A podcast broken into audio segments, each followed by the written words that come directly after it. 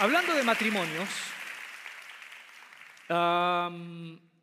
fin de año, el 31 de diciembre, estuvimos en, una invitados. ¿Fue el 31? Sí, fue el 31. Estuvimos invitados eh, en, una, en una cena en donde había matrimonios, pero también había muchachos solteros. Y, surgió esta pregunta de las promesas que hacemos el 31 de diciembre, las promesas que hacemos de fin de año. No sé si a ustedes les toca, ustedes lo hacen, hacen promesas personales. Este año, este año, voy a, por ejemplo, ¿qué cosas que, prometemos? ¿Qué cosas prometemos fin de año? Este año voy a bajar de peso. Sí, es una promesa que muchos hacemos y que a algunos les cuesta, les cuesta mucho, otros quizás no les cuesta tanto. Este año voy a hacer más ejercicio, este año voy a ser más ordenado en la finanza, este año voy a lanzarme y me voy a atrever en esto, este año voy a leer la Biblia, eh, toda la Biblia en un año. Entonces hacemos promesa. Y en esta conversación, mientras estábamos previo a la cena, uno dijo, ¿sabes qué? Les soy honesto, a mí, a mí me cuesta, me cuesta y eh, eh, me cuesta proponerme metas que salgan de mí, pero si me las piden, la hago. O sea, si, si, si yo me engancho con un amigo que corre 10 kilómetros, eh, o sea, 5 kilómetros cada 3 días a la semana, si yo me engancho con él y él me pide que, que, que lo, lo acompañe, lo hago. Pero si yo solo, por mí, salgo a correr, no puedo. No podría. Igual con la dieta tiene que haber como una imposición. Mi esposa me tendría que decir, a dieta, no hay otra. No queda otra. O baja de peso o baja de peso. Y ahí hago dieta, pero si no, no puedo. Entonces otra persona dijo, ¿sabes que a mí se me hace muy fácil yo mismo plantearme metas como que me las pidan también? Se me hace, las dos yo cumplo, no tengo ningún problema. y también en la conversación, otro dijo, yo encuentro irrisorio que se hagan promesas el día 31. Eh, yo podría hacerla en cualquier otro día. No necesitamos estar en el día 31 para hacer promesas. Tú las puedes hacer en cualquier momento. Cualquier día puede ser el primer día para hacer una promesa, para cumplir un, un plan que puedas trazarte. Entonces yo no encuentro sentido. Es más, yo pienso, cuando me dicen hay que hacer esto, yo pienso, oye, ¿por qué hay que hacerlo? ¿Para qué hay que hacerlo? ¿Qué sentido tiene? Y también surgió en la conversación alguien que dijo, yo si me plantean metas, no las hago. Y si yo me planteo, tampoco. Y curiosamente, hay, estudios en la psicología, en el comportamiento humano, que han llegado como a ciertos consensos, en donde se dice que lo que uno es se determina en los primeros años de vida. Hay un factor genético, pero también hay un factor eh, eh, del entorno del condicionamiento que hay, que, uno está expuesto, sobre todo en los primeros años de, de vida. Pero cuando uno es padre, se da cuenta que nuestros hijos, por alguna razón misteriosa de Dios, de la genética y también de Dios detrás, salen con una inclinación, con, una tendencia de personalidad que vienen, que vienen impresos desde el nacimiento. Nosotros, por ejemplo, en mi casa, tres hermanos, la misma experiencia vital. Salimos de la misma matriz, fuimos criados de la misma forma y los tres diferentes. El mayor siempre le gustó desde pequeño las cosas de, esta vida militar, esta vida de rigurosa, de reglas. Siempre le gustó recibir órdenes. Nunca se dejó el cabello más largo de, de aquí, de, la oreja hacia abajo. Nunca. Siempre cabello bien corto, eh, tenía esa inclinación a esa vida militar. Y si le pedían algo, lo hacía, pero por él mismo nunca era capaz de poder tener la autonomía para establecerse sus propias metas. Por eso yo creo que instintivamente buscó el camino, el camino de la milicia, el camino de la policía, porque su vida fue así y siempre ha sido de esta manera. Le piden algo desde afuera, lo hace, pero por él, por él mismo es muy difícil que lo pueda hacer. Siempre acató las reglas, pero tenía poca, y tiene, y sigue teniendo poca capacidad para poder eh, tener disciplina personal, a menos que se la pidan. El segundo, rebelde, contestatario. El segundo le gustaba mucho la música, aunque no desarrolló la música como quisiera, pero siempre fue el rebelde, el que se, se, auto, se imponía contra mi padre. Mi padre era la autoridad absoluta y fue el único, y esto es lamentable, fue el único que en algunos episodios de su adolescencia llegó a momentos en donde mi padre lo quería golpear, porque mi padre arreglaba los, los, temas con golpes, lo golpeó y él le devolvió golpes, el único de los dos, de los tres, perdón, que él fue capaz de devolverle a mi padre con violencia. Yo lo digo, lamentablemente viví esas escenas desde muy pequeñito, pero era un rebelde. En, el colegio, en, los exámenes, a él se le ocurría responder lo que él quería. Hacía monitos, no le importaban las consecuencias. El segundo. Y el tercero, obviamente yo, esta hermosura. Yo tenía ese matiz de contestatario, pero tenía un, una diferencia yo podía autoimponerme metas o trazarme metas personales y yo las cumplía, a diferencia de, mi otro hermano. Yo las cumplía, yo no tenía problema y ahora no, no tengo problemas en, eh, si de pronto digo voy a salir a correr, salgo a correr, tengo disciplina, voy a terminar un libro, lo termino. Eh, no tengo problemas en que yo pueda asumir, trazarme metas. Pero si alguien me dice esto tienes que hacer, no es tan fácil. Conmigo no es tan fácil porque yo lo cuestiono. ¿Y por qué? ¿Y para qué? ¿Y qué tiene sentido? Y así ha sido también. Cuestiono tanto que de pronto me quedo paralizado en cuestionamientos y no avanzo mucho. Me pasa, me pasa. Entonces, los tres fuimos criados con la misma experiencia vital y salimos desde la matriz con diferencias, diferencias objetivas y visibles. No sé si te ha pasado, por ejemplo, la gente te considera rígido, ceñido a las reglas. ¿Cómo es contigo? ¿Te consideran así? ¿Te han dicho que, por ejemplo, piensas demasiado y haces demasiadas preguntas antes de actuar? ¿O has notado que las promesas que se hacen a otros, las promesas que se hacen a otros son las que deben cumplirse, pero las promesas que tú te, planteas a ti mismo mm, no las haces. No tienes, no tienes la capacidad de hacer las cosas que, que, tú te planteas a ti mismo, pero si vienen de afuera, sí lo, haces. O crees que es más divertido ir en contra de las reglas. Entonces, en, esto, en estos domingos que vienen de febrero, yo les quiero proponer cuatro tendencias. ¿Eh? Hay muchos estudios de acercamiento, unos más serios que otros. No, me voy a entrar en el camino de la psicología porque no es mi campo, sino como pastoralmente voy a hablar de cuatro tendencias para resumir. No va a ser enneagrama, no voy a, no voy a hablar de nueve, ni de 16, ni de 32. Voy a hablar de cuatro. Cuatro en relación a la responsabilidad, al establecerse metas, al cómo yo recibo el mundo exterior en virtud de las cosas que de pronto se me piden hacer y eso cómo también me llevo en relación con los demás y en la relación con Dios. Entonces voy a hablar de cuatro perfiles. Las cuatro C, el cumplidor, el cuestionador, el complaciente y el contestatario. ¿Sí? El cumplidor, la, la, palabra lo dice, cumple. Y hoy voy a hablar del cumplidor. El cumplidor no tiene problemas en cumplir lo que se le pide y en cumplir lo que él se traza. ¿Sí? Es dentro de las tendencias el que aparentemente es más correcto. El cuestionador es aquel que no tiene problemas en cumplir aquellas metas que él se traza, pero tiene muchos problemas en responder a las metas que vienen de afuera porque cuestiona mucho. Siempre se pregunta, ¿y para qué? ¿Y por qué? ¿Y qué fin tiene? ¿Qué sentido tiene? Es cuestionador. El tercero es el complaciente. El complaciente no tiene ningún problema en responder a lo que se le pide, pero él no tiene capacidades para poder trazarse meta y cumplirla. Por ejemplo, los complacientes, eh, si la pareja le da una sentencia, le advierte, le dice, tienes que hacer dieta, la hace. O porque el doctor le dice, mira, si no la haces te vas a morir. Y ahí la hace. Pero por sí mismo es muy difícil, no lo haría. O sea, cumple hacia afuera, pero no cumple hacia adentro.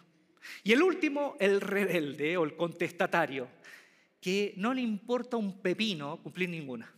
¿sí? Todas ellas tienen cosas buenas y tienen cosas quizás que no son tan favorables, pero se pueden utilizar para, primero, primero, poder tener una buena vida primero conociendo. O sea, había una lámina en el monte Delfos, en Grecia, que decía, conócete a ti mismo. En el monte Delfos era un monte muy famoso en donde iban la gente a buscar una respuesta de los dioses y en la lámina se decía, lo primero, antes de entrar había una sentencia, conócete a ti mismo. conócete a ti mismo. Porque cuando uno se conoce, cuando uno sabe, sabe realmente, reconoce su historia, uno puede tener, tener más posibilidad de hacerse cargo de esa historia. Entonces, hoy voy a hablar sobre el cumplidor. El cumplidor tiene una característica, ¿y cuál es? Que cumple. Es obvio, ¿no? Cumple. No tiene problemas en realizar metas externas y trazarse metas internas. Características. Es autónomo, ¿sí? Cumplir para él o para ella, cumplir le da libertad. la sensación de cumplir le da libertad, tanto cumplir lo que se establece, lo que se propone, como cumplir lo que le piden. Porque al cumplirlo, él o ella siente que tiene libertad para hacer lo que quiera. Tiene espacio y libertad y tiempo para hacer lo que quiera. Las reglas le atraen al cumplidor, le atraen las reglas. Por ejemplo, uno va a un lugar de esparcimiento, y yo voy a un campamento, y lo último que quiero ver es ese, recuadro que aparece en las cabañas con las reglas. Yo no veo eso. ¿Cuántos de ustedes ven eso? La mayoría no hacemos eso. Entramos a un campamento o entramos a una alberca y no vemos las reglas. El cumplidor le encanta, antes de tomar cualquier decisión, estar pegado leyendo las reglas. ¿Sí? Otra característica, los cumplidores leen los manuales antes de utilizar las cosas. ¿Qué ser humano hace eso? ¿Qué latino hace eso? Por eso a lo mejor anglosajón lo voy a hacer, pero latino no hace eso. Mi papá de pronto traían una cosa y la armaba, armaba y, salían deformes que le faltaba, le faltaba, cuando la terminaba de armar veía que le faltaban cuatro piezas, las tenía en la mesa, cuatro piezas. Y era porque nunca, nunca veían los manuales. Entonces el cumplidor ve los manuales, porque sabe que necesita dosificar el tiempo para las metas que se establece. Es una persona bastante autónoma. Los cambios en la rutina le incomodan. Al cumplidor le incomodan los movimientos, las decisiones de última hora, los movimientos de última hora. Son esquemáticos y a veces pueden ser obsesivos con el orden. En cuanto a la vestimenta, visten, entre comillas, un poco monótonos. No, no, no andan buscando lucir. ¿eh? En ese sentido, no, no, ponen como importancia la vestimenta. ¿eh? Cualquier cosa, que, se compre cualquier cosa, en, cualquier tienda, no importa. Sobre todo si son colores básicos y oscuros. Ahí está tranquilo. Otra cosa, son muy racionales. Todo su campo de operaciones está acá. No tienen tanta inteligencia kinésica. Por eso uno inmediatamente al cumplidor se le conoce cuando está en una fiesta de matrimonio, y va a bailar un cumplidor, son dos pies izquierdos que está bailando. Porque no, no, no, no tiene esa capacidad de, desarrollar, no, todo está acá. Toda su, su, capacidad, está, su campo de operaciones está aquí, en su cabecita. Ah, no son proclives a las adicciones, y eso es un punto muy positivo, pues todo lo que le impida estar libres, libres para hacer lo que le pidan o lo que buscan, es justamente ese deseo de tener el control. Lo que busca es tener el control. Se siente bien, se siente seguro. Entonces, las adicciones, el hecho de beber alcohol, de fumar, no, no, para él, para el cumplidor no, no, no, no, no existe eso. Es una ridiculez. Tienen mucha iniciativa propia. Son justamente aquellos que llegan media hora o una hora antes de cada cita, están ahí. Necesitan información clara porque cuando tienen la información clara, la respuesta es, ok, lo voy a hacer. Necesitan esa información clara. Son excelentes ejecutores y, como último, resultan ser la envidia. Son, son, son envidiables. Son envidiables porque parecen perfectos. ¿sí? Son envidiables porque logran destacarse. En cada trabajo, cuando hay un cumplidor, inmediatamente resalta. Eh, de hecho, eh, hay un personaje que le gusta mucho a nuestra hijita, Matilda, la película Matilda, no sé si la han visto, ¿sí? Matilda es una cumplidora. Matilda, de hecho, cuando comienza la película, el, el narrador dice, Matilda a sus tres años ha logrado lo que muchos logran a los 30, ser autosuficiente. A los tres años. Entonces Matilda es un ejemplo de alguien cumplidor. Ella, Matilda, no necesitaba ir al colegio y ya se había leído varios libros, ya había leído. Y en el colegio es una buena alumna, o sea, cumple desde afuera y cumple también las cosas desde dentro. Son el ideal de empleado en una empresa, son el ideal de yerno, de nuera, ¿sí? Cualquier, cualquier suegra o suegro le encantaría tener un cumpleaños. Es más, seamos, seamos honestos. Ahora, ahora vamos, vamos descubriendo quizás con palabras, pero con todas estas características, sí o no. ¿Cuántos de nosotros oramos, Señor? Que sea una cumplidora la que se encuentre mi hijo. ¿Sí? Que no tenga problemas, que sea autónoma, que sea ordenada, Incluso si mi hijo tiene otra característica, que lleve a mi hijo hacia el orden, ¿no? Oramos por eso. Entonces, hay padres, los padres que tienen, tienen esa bendición de que en la tómbola le salió un hijo cumplidor, lo pasean para que los demás lo vean, porque obviamente es para mostrarlo. O sea, es para ponerlo en una vitrina cuando tú tienes un hijo cumplidor. Porque son, son, son esos niños que posiblemente ni siquiera fueron, fueron niños y adolescentes, fueron siempre adultos en miniatura. Fueron un mini-mí, porque de pronto tú eres cumplidor, si tú eres cumplidor y tienes una hija un hijo cumplidor, es un mini-mí, es una, es una copia tuya. Entonces, e, e, es para mostrarlo, es para, es para decirle a todos, oye, cuán cosas buenas porque es responsable, porque no necesita andar eh, diciéndole, por ejemplo, a mi hijo, yo tengo que amenazarlo de muerte para que se bañe. Después de tres amenazas de muerte, recién considera la posibilidad de bañarse. ¿eh? El, muchacho 14. Entonces, eh, los cumplidores no. Los, cumplidores, los niños cumplidores se lavan los dientes solos, se bañan solos, se visten solos. O sea, es, es en ese sentido eh, como, entre comillas, el ideal, ¿no? Es más, yo les digo, mujeres, si conociste un muchacho cumplidor, cásate, cásate, cásate. Ahora, no lo dejes ir. Cásate.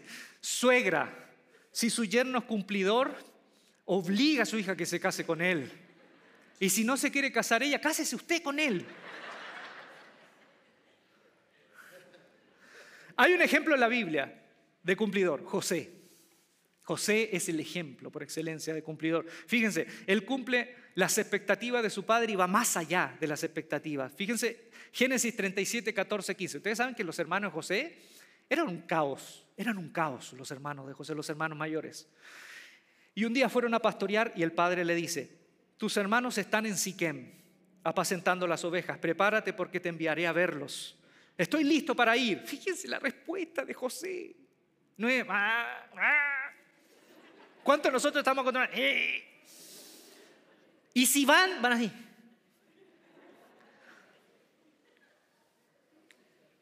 Señor, ayúdame. No, entonces José qué dice, estoy listo para ir. Ya está listo, está listo para ir.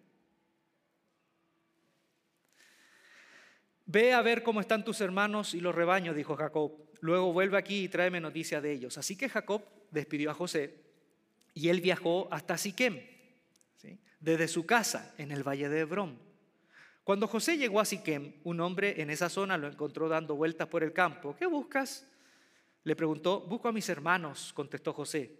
¿Sabe usted dónde están apacentando sus rebaños? Sí, le dijo el hombre, se han ido de aquí porque les oí decir, vayamos a Dotán. Entonces, cualquier, cualquiera de nosotros diría, ah, bueno, se fueron. Voy a, vuelvo a donde mi padre le digo, no sé, no los encontré, se fueron a Dotán. ¿Qué voy a ir a Dotán? En cambio, ¿qué dice? Entonces José siguió a sus hermanos hasta Dotán y allí los encontró. Y uno dice, bueno, Hebrón, Siquem, Dotán, la misma cosa. La misma cosa, con el mensaje anterior, la misma cosa. No, no. O sea, no, es que, no es que eh, aquí está Hebrón y, allá en Valle Oriente está Siquem. De Hebrón a Siquem es 74 kilómetros. Y de Siquem a Dotán es 22 kilómetros. ¿Ok? Entonces, ahí sin duda, se ve un cumplidor, un muchacho que, que, se siente libre en hacer lo que le piden y llegar hasta las últimas consecuencias y responder como se debe. 74 kilómetros desde Broma a Siquem y de Siquem a Dotán, otros 22. Y todos saben cómo termina, termina la historia, o sea, cómo, cómo sigue la historia. Sus hermanos tienen envidia, porque son envidiables los, los cumplidores son envidiables. Los otros, los otros perfiles lo miran y dicen, ay, sí, ay, qué cumplidores, que, que allá, que es un salamero, que chupa media, decimos allá, ay, que aquí, que el salamero, que ya. Entonces, no, es cumplidor. Fíjense, los hermanos lo venden, se van con, los, madianitas que lo llevan a la casa de Potifar y aún con Potifar, que es vendido, lo compran como un esclavo, como es cumplidor, aún siendo esclavo, sobresale su responsabilidad e inteligencia por su manera esquemática, porque José, si uno revisa la psicología, la mente de José, él es muy esquemático, ordenado, visionario, entonces hace las cosas y donde toca lo transforma, lo ordena. El cumplidor tiene eso, cosa que toca lo ordena. ¿eh? Y también otro rasgo del cumplidor que se sujeta a las reglas. ¿Cuál era la única regla en la casa de Potifar? No te metas con mi vieja. Pero como la señora, esta, la vieja cochina, le lanzó la lencería, así fue, así fue, por lo menos aquí aparece mi Biblia con dibujito, le lanza la lencería, ¿Qué hace José? José como es cumplidor, él se, sujeta a las reglas y dice, no, no, yo no puedo tocar a la señora de mi amo, no la puedo tocar. Entonces, saben el problema, ¿no? Después la señora enojada, porque es típica eh, esa persona que si no le dan lo que quieren, se frustran y, y se enojan. Entonces, llega a la cárcel. Y en la cárcel sobresale su capacidad de gestión. O sea, e, e, el cumplidor puede estar en el, en el lugar más desfavorable y lo transforma en un entorno ordenado, en un entorno consentido. Llega a una cárcel y en la cárcel inmediatamente comienzan a, verse sus dotes, sus dotes como administrador, como gestionador, ¿eh? y lo ponen como administrador de la cárcel. No, no tiene conductas adictivas, por lo menos no sabemos. Yo en mi Biblia de dibujito yo no veo a José fumando marihuana. No lo veo bebiendo, o emborracharse, no lo veo, no lo veo en mi Biblia. Entonces, entiendo que como no tiene esas conductas, es el candidato por excelencia para administrar, porque es responsable, porque no se va a llevar el dinero. También tiene iniciativa. De hecho, cuando ve que están conversando el copero con el panadero del faraón, él tiene iniciativa en acercarse y darles ayuda, decir, ¿en qué, puedo, ¿en qué puedo ayudarles? ¿En qué puedo ayudarles? Y ahí le cuentan los sueños y como él tiene un alto sentido de la justicia, porque el cumplidor tiene un alto, sentido de la justicia, lo que es correcto, él mismo le dice de su vida, él le expresa que han sido injustos con él. Y por eso después de revelarle, de interpretarles el sueño, les pide, ayuda y les cuenta así, a grandes rasgos su historia. Él le dice, por favor, háblenle de mí al faraón para que me saque de este lugar. Compadézcanse de mí. A mí me robaron de la tierra de los hebreos y no merezco estar en la cárcel porque no he hecho nada malo. Es un hombre honesto, es un hombre con un sentido de la justicia. Y cuando después de dos años el faraón tiene un sueño y este cabezón, que es el copero, se acuerda, se acuerda, porque nadie le podía revelar el sueño a Faraón, se acuerda de que un muchacho en la cárcel le había ayudado y ahí llaman a José y obviamente José ha sido preparado toda su vida para llegar al lugar en donde Dios tenía preparado para que llegase. Llega con el hombre más poderoso del mundo en ese momento y se luce, se luce extraordinariamente. Es un Messi de la gestión, José. Ha aprendido en la casa de Potifar, aprendió, aprendió primero con su padre a responder en lo poquito, después en la casa de Potifar, después en la cárcel, en un entorno difícil, en un entorno adverso. Y ahora ha llegado el momento para, para probar todo lo que ha sido su vida, probar de qué está hecho. Y se luce. Con el faraón sobresale su claridad para ordenar los procesos. Porque imagínense, ¿eh? este, este muchacho, como todo cumplidor, no depende de la supervisión, no hay que supervisarlo. Es un excelente eh, eh, en establecer fechas, gestionar tareas, vigilar los avances. Entonces cuando Faraón lo vio, que no solamente tenía la interpretación de su sueño, sino que tenía la solución. Porque los cumplidores no solamente detectan, detectan donde hay un problema, sino que saben qué hacer con el problema y cuánto se demorará para solucionar el problema. Son, son aplicaciones. Son aplicaciones humanas, en el buen sentido de la palabra. Son aplicaciones humanas. Eh, entonces, cuando Faraón ve, responde entonces. ¿Qué es lo que dice Faraón? ¿Podremos encontrar otro hombre como este que tenga el Espíritu de Dios? Y a José le dijo, no hay nadie más inteligente y sabio que tú, pues Dios te ha hecho saber todo esto. Tú harás, tú te harás cargo de mi palacio y todo mi pueblo obedecerá tus órdenes. Solo yo seré más que tú porque soy el rey. Mira, yo te nombro gobernador de todo el país de Egipto. Entonces, esa es la historia de un cumplidor en la Biblia, José. Y yo sé que como varios de acá no somos cumplidores, ya nos da envidia, José. Y decimos, algo debe haber en el cumplidor, debe tener un lado B. Nadie es perfecto, serían ángeles. Sí, hay un lado B. Todos tenemos un lado B. Hasta yo tengo un lado B, imagínense. Como todo perfil, tiene un lado B. Y, esta tendencia del cumplidor puede tener varios matices. Hay cumplidores que son ambiciosos, que utilizan a las personas. Hay cumplidores que son medio narcisistas, que utilizan a las personas para sus fines y son meticulosos. Hay cumplidores que son solitarios, otros más sociables, otros más creativos, más cariñosos. Hay un matiz dentro de este perfil, pero tienen un lado B. Por ejemplo, pueden ser implacables defensores de la justicia, aun cuando las reglas razonablemente pueden ser ignoradas. Aun cuando podrían ser ignoradas, porque quizás tienen un matiz de contradictoriamente son una ley injusta, ellos son apegados a cumplir. En otras palabras, pueden ser inflexibles. ¿sí? Podrían ser inflexibles. Entonces, entonces, el gran desafío para el cumplidor, si aquí hay, yo sé que hay cumplidores acá, el gran desafío para el cumplidor no es solo ser eficiente, sino también tener un poquito de, crítica, o sea, de sentido crítico, de no solo decir, sí, ok, lo hago, lo hago, lo hago, sino que a veces, oye, esto que hago, ¿a quién puede estar perjudicando a alguien?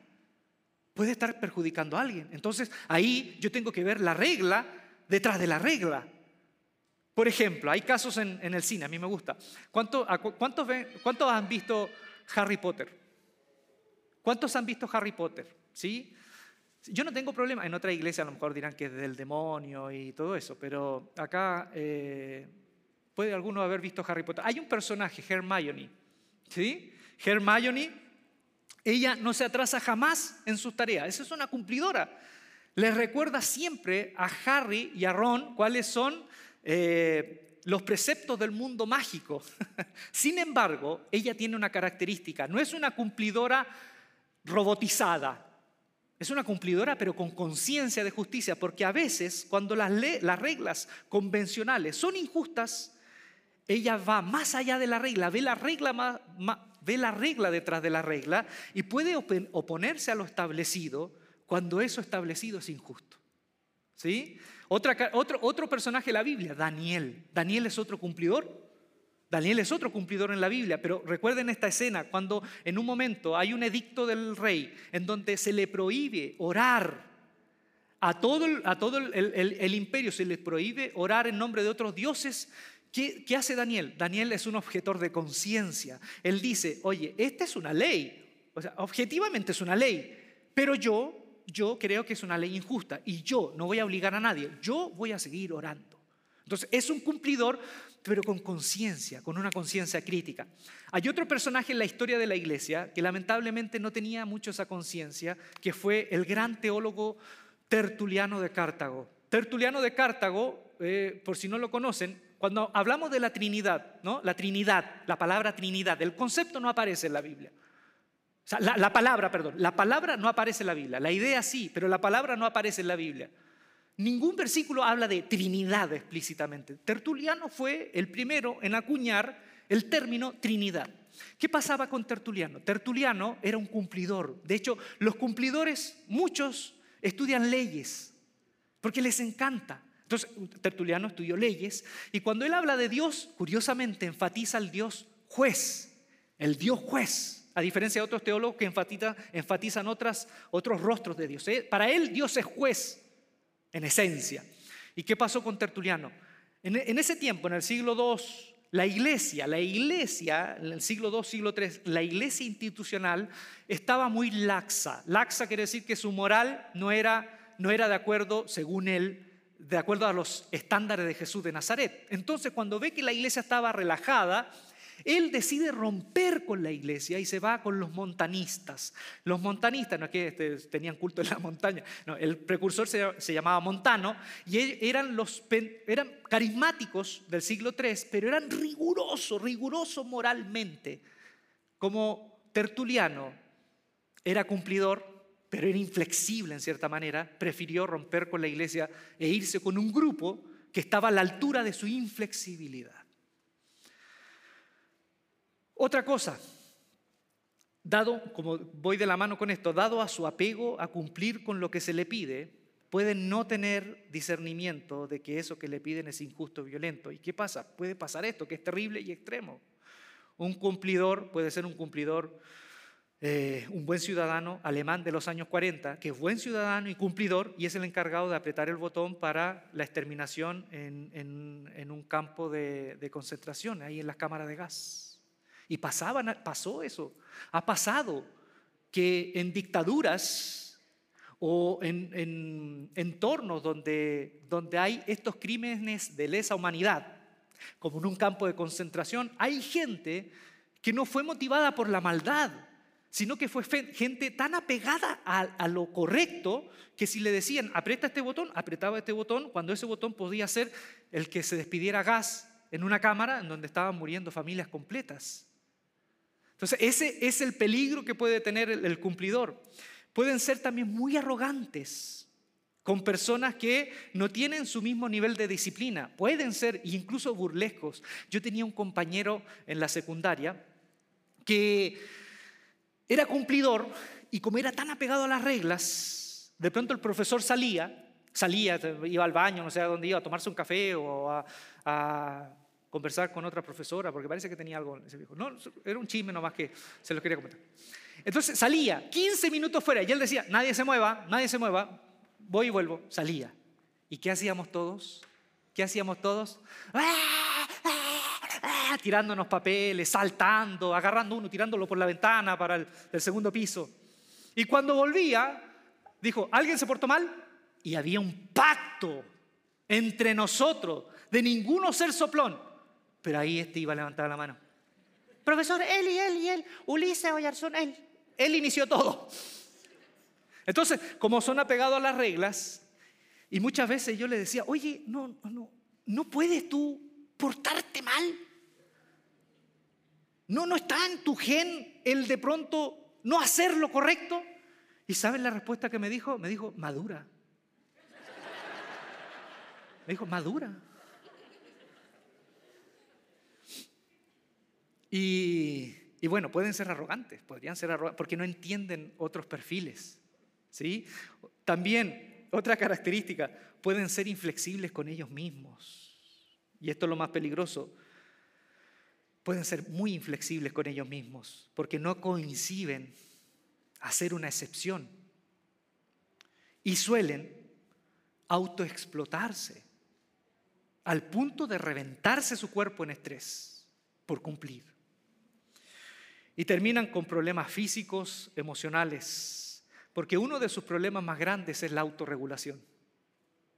¿Mm? Se autoexplotan y tienen poca capacidad de autorregulación. Entonces, como están tan concentrados en sus metas, esto puede incluso barrer con el cuidado personal. ¿Sí? Entonces, ojo con eso. Si tú eres cumplidora, ojo con eso, ojo con eso. Entonces, ya, ya más o menos saben, el cumplidor cumple metas externas, metas trazadas desde adentro. El cuestionador cumple lo que él se ha trazado, pero cuestiona mucho lo que venga de afuera. El complaciente, si le dicen, haz esto, lo hace, pero tiene poca capacidad de él cumplir las cosas que se traza a sí mismo. Y el rebelde, rebelde. Rebelde no, es muy, tiene muchos problemas en, cumplir lo que se traza él mismo y menos lo que le pidan. Entonces, si usted quiere cambiar un foco, si usted quiere cambiar un foco, aquí están las cuatro personalidades. Si usted quiere cambiar un foco, el cumplidor ya lo cambió. ¿Sí? El cuestionador lo va a decir, ¿y para qué? ¿Y por qué? ¿Qué sentido tiene?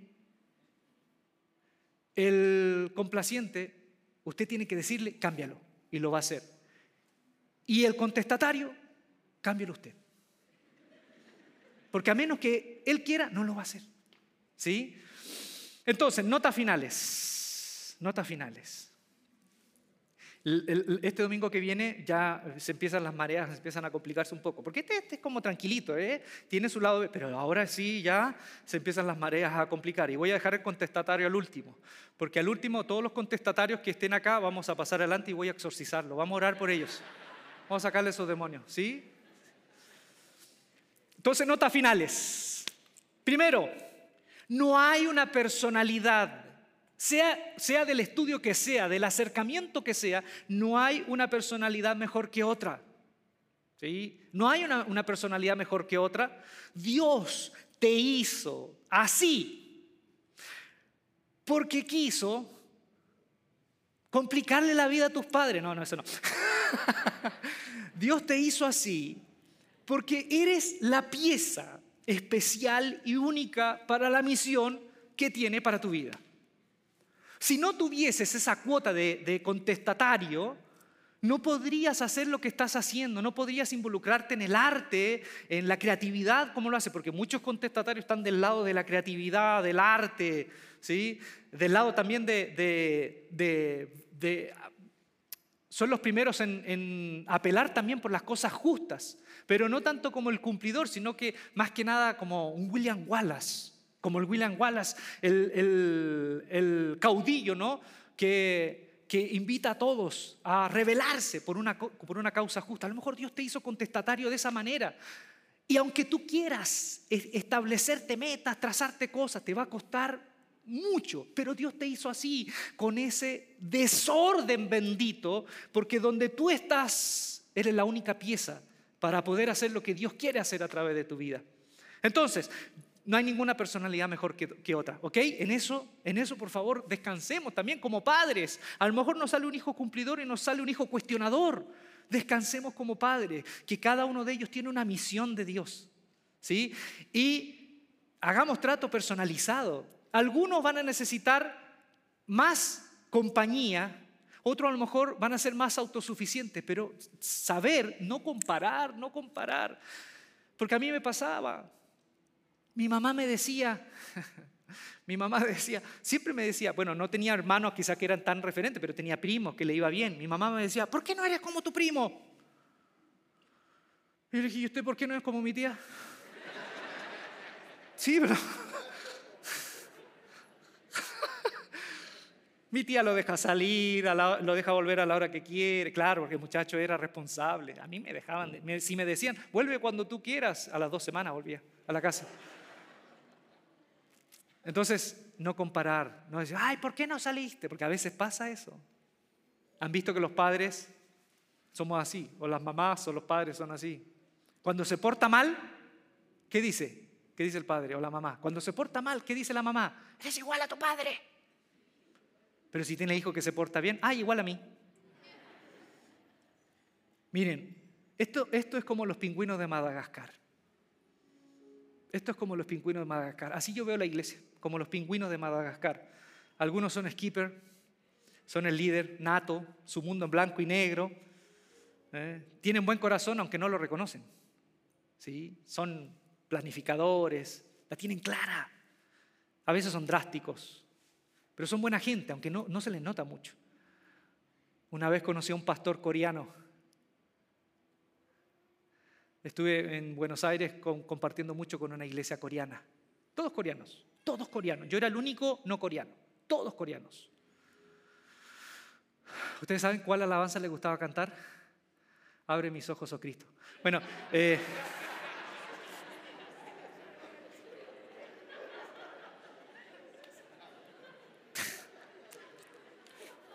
me van a censurar. Pero ellos saben, yo conté ese chiste ahí y se reían.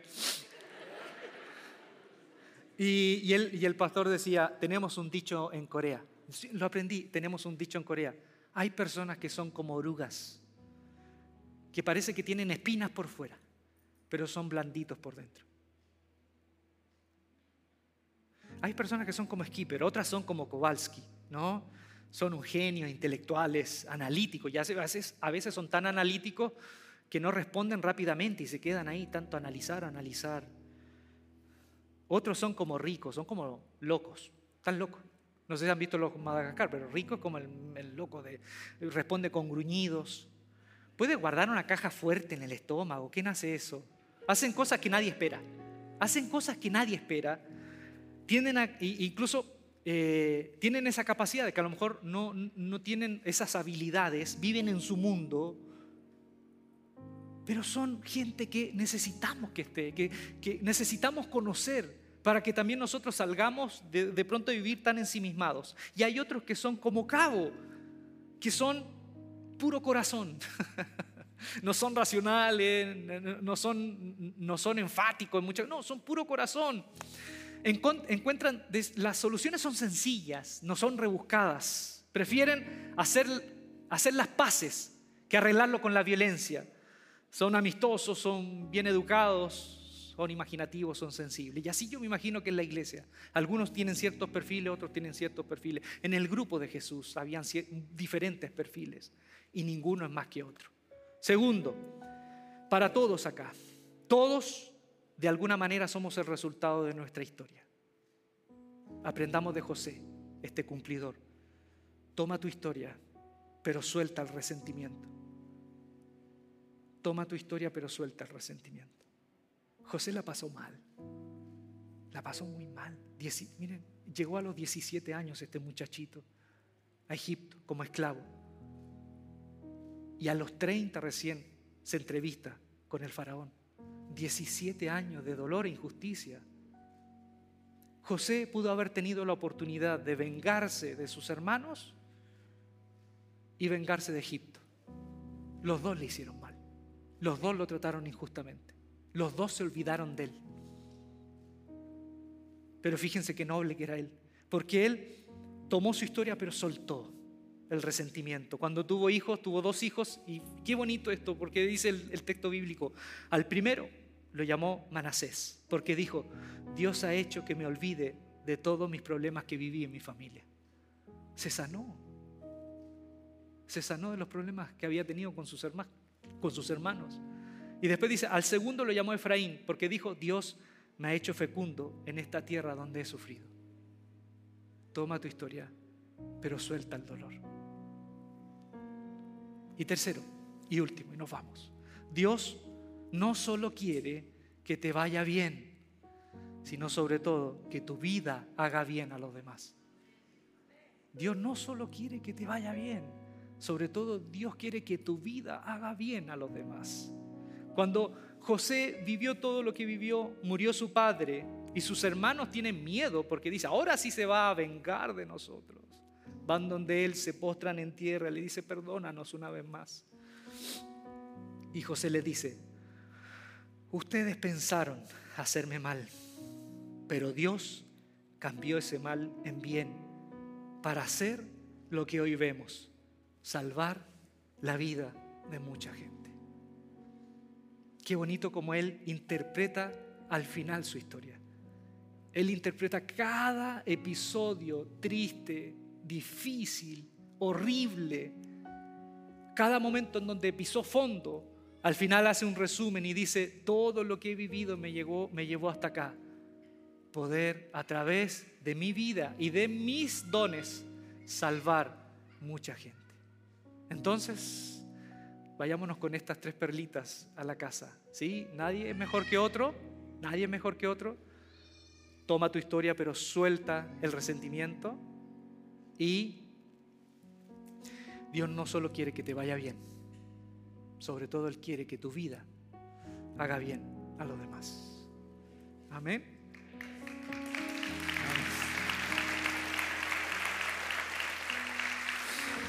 Pónganse en pie, queridos y queridas, pónganse en pie.